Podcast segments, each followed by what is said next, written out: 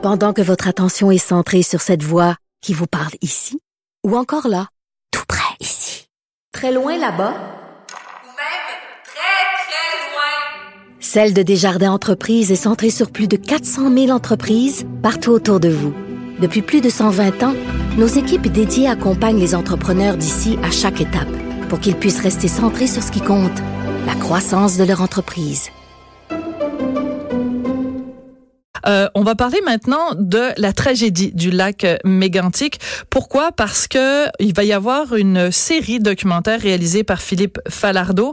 Euh, c'est une adaptation d'un essai choc qui s'intitule Mégantic, une tragédie annoncée. C'est un livre d'Anne-Marie Saint-Cerny et donc ça va se retrouver en documentaire. Anne-Marie Saint-Cerny nous fait la gentillesse de venir en studio. Bonjour. C'est vous, bonjour, c'est moi qui vous remercie. Alors écoutez. Euh, faire un documentaire à partir de votre livre, c'est une chose, c'est une bonne nouvelle.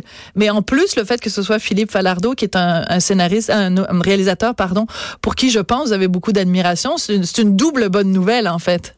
En fait, euh, c'est effectivement la bonne nouvelle et, je dois dire que moi aussi je suis très émue parce que euh, je pense que d'annoncer ça aujourd'hui, euh, le documentaire avec Philippe, euh, en cette journée, euh, si, je peux apporter un peu de lumière euh, dans le cinéma, euh, la Breque a fait, par exemple, la nuit de la poésie. J'y étais. Bro a fait les ordres. On l'a tous, on y était tous.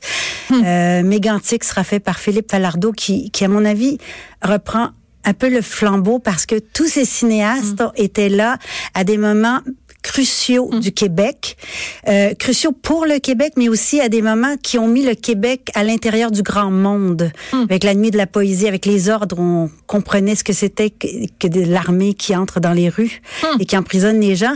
Et Mégantic est aussi un moment phare, je pense, au Québec, mais pour le reste du monde. C'est au Québec le moment et au Canada euh, où on a où on a perdu en quelque sorte notre innocence, notre insouciance, hum. où on a compris que nous étions même dans les plus jolis et bucoliques villages du Québec à la merci des prédateurs du grand capitalisme, euh, où faire de l'argent rapidement euh, vient au prix de tuer des vies. Euh, mm. sans, sans se soucier. Et donc, à cet égard-là, Philippe, qui, qui est à la base non pas un cinéaste, non pas étudiant en cinéma, mais en sciences politiques, oui, qui réfléchit au monde un peu comme Bro et Labrec, il est leur, euh, j'oserais dire leur successeur, leur héritier, avec ouais, leur, leur, héritier exactement.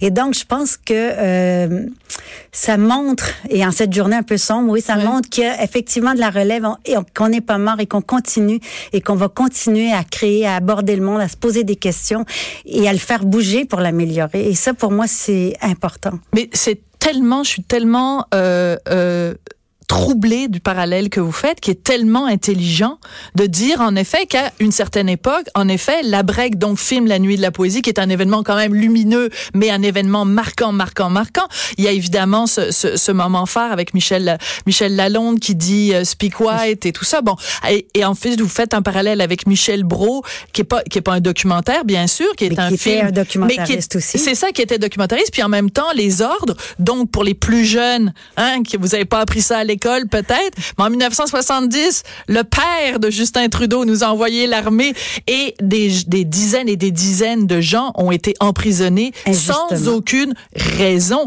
Et ce film-là, Les Ordres, est un film extrêmement important, fait justement d'une façon documentaire, alors que bon, ce sont des comédiens qui jouent le rôle de, de gens qui ont vraiment vécu ça.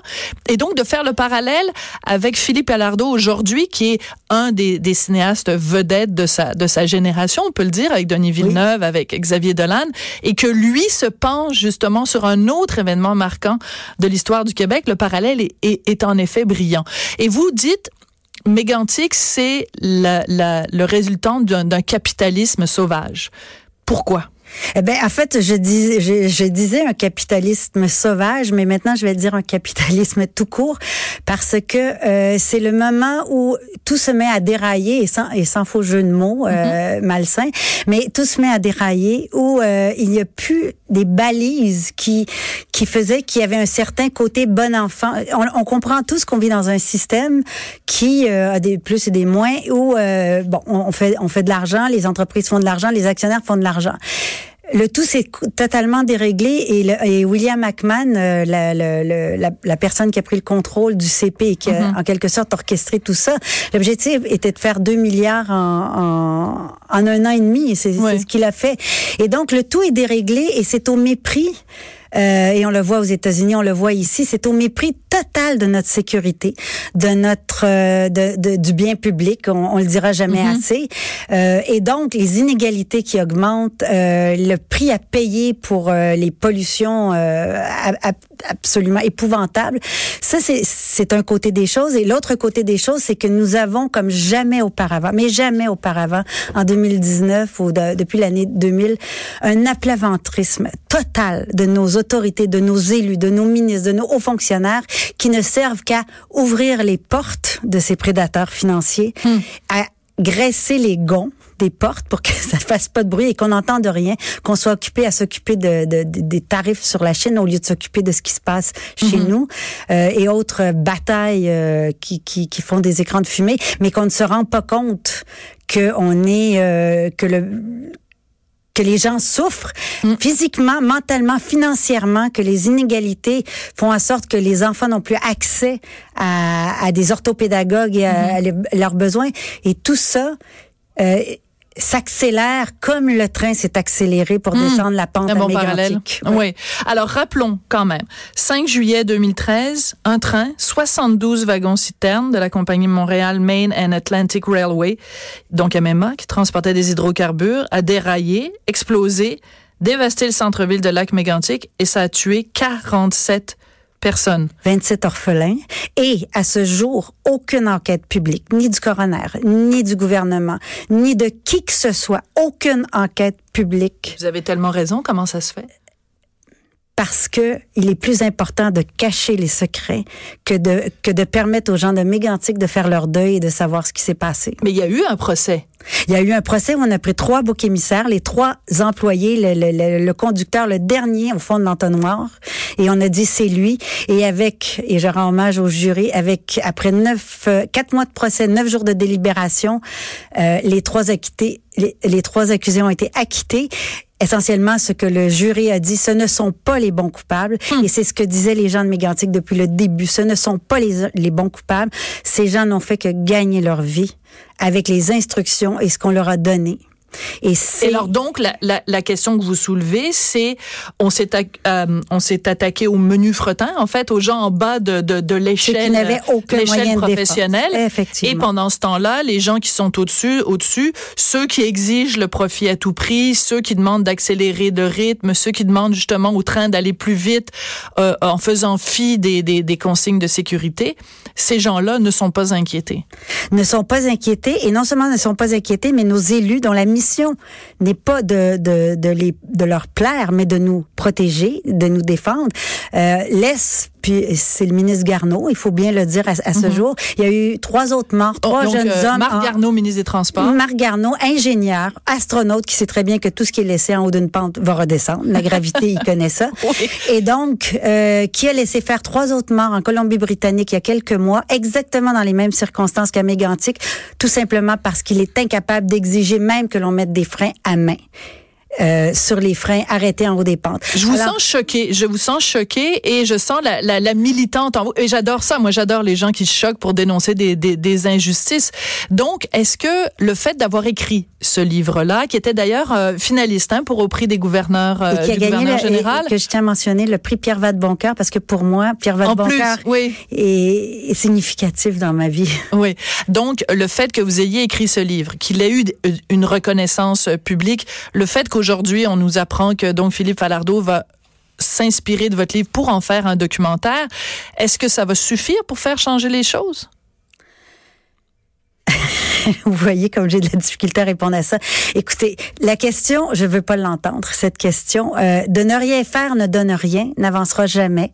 Euh, je dis toujours à tout le monde euh, qu'on a quand même réussi à rendre l'esclavage illégal en, euh, en Occident. Euh, c'est déjà ça. Et donc... On a combattu l'apartheid, on a quand même fait un certain nombre de choses. On a arrêté beaucoup, beaucoup de choses.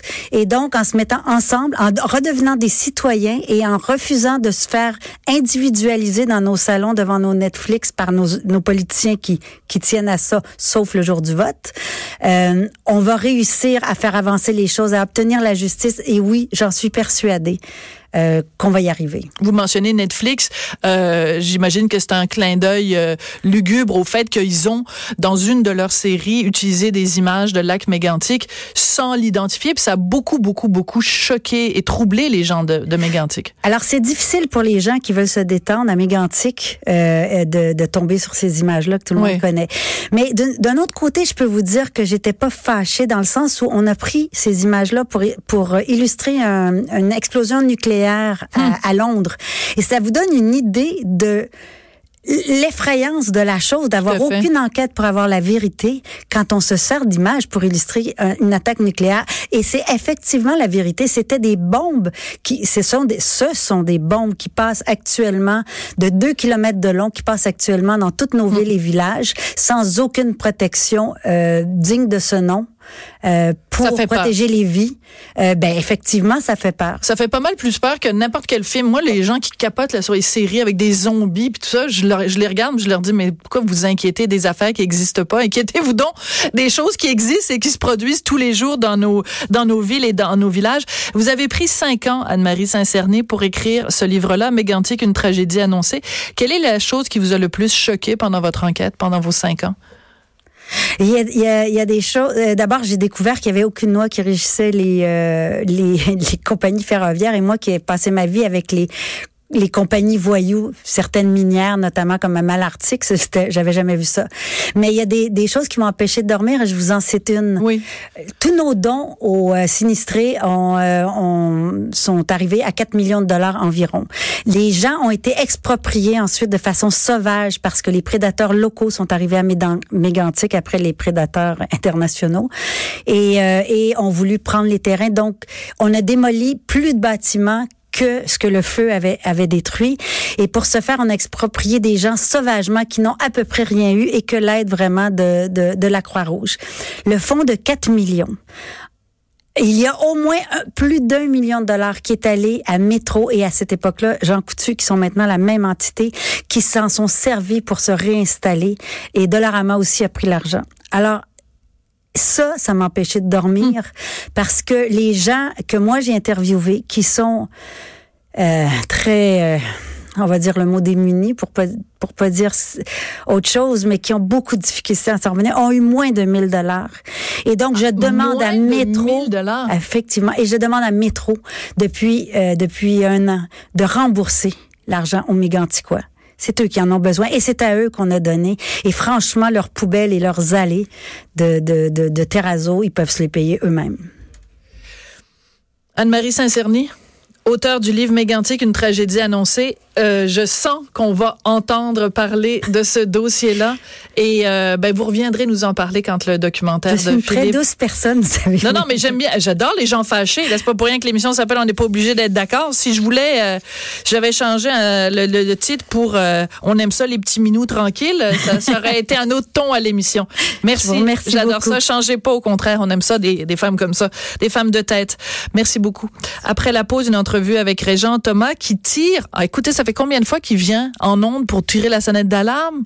La syphilis, encore des gens qui meurent de syphilis, euh, qui sont atteints de syphilis en 2019. On en parle après la pause.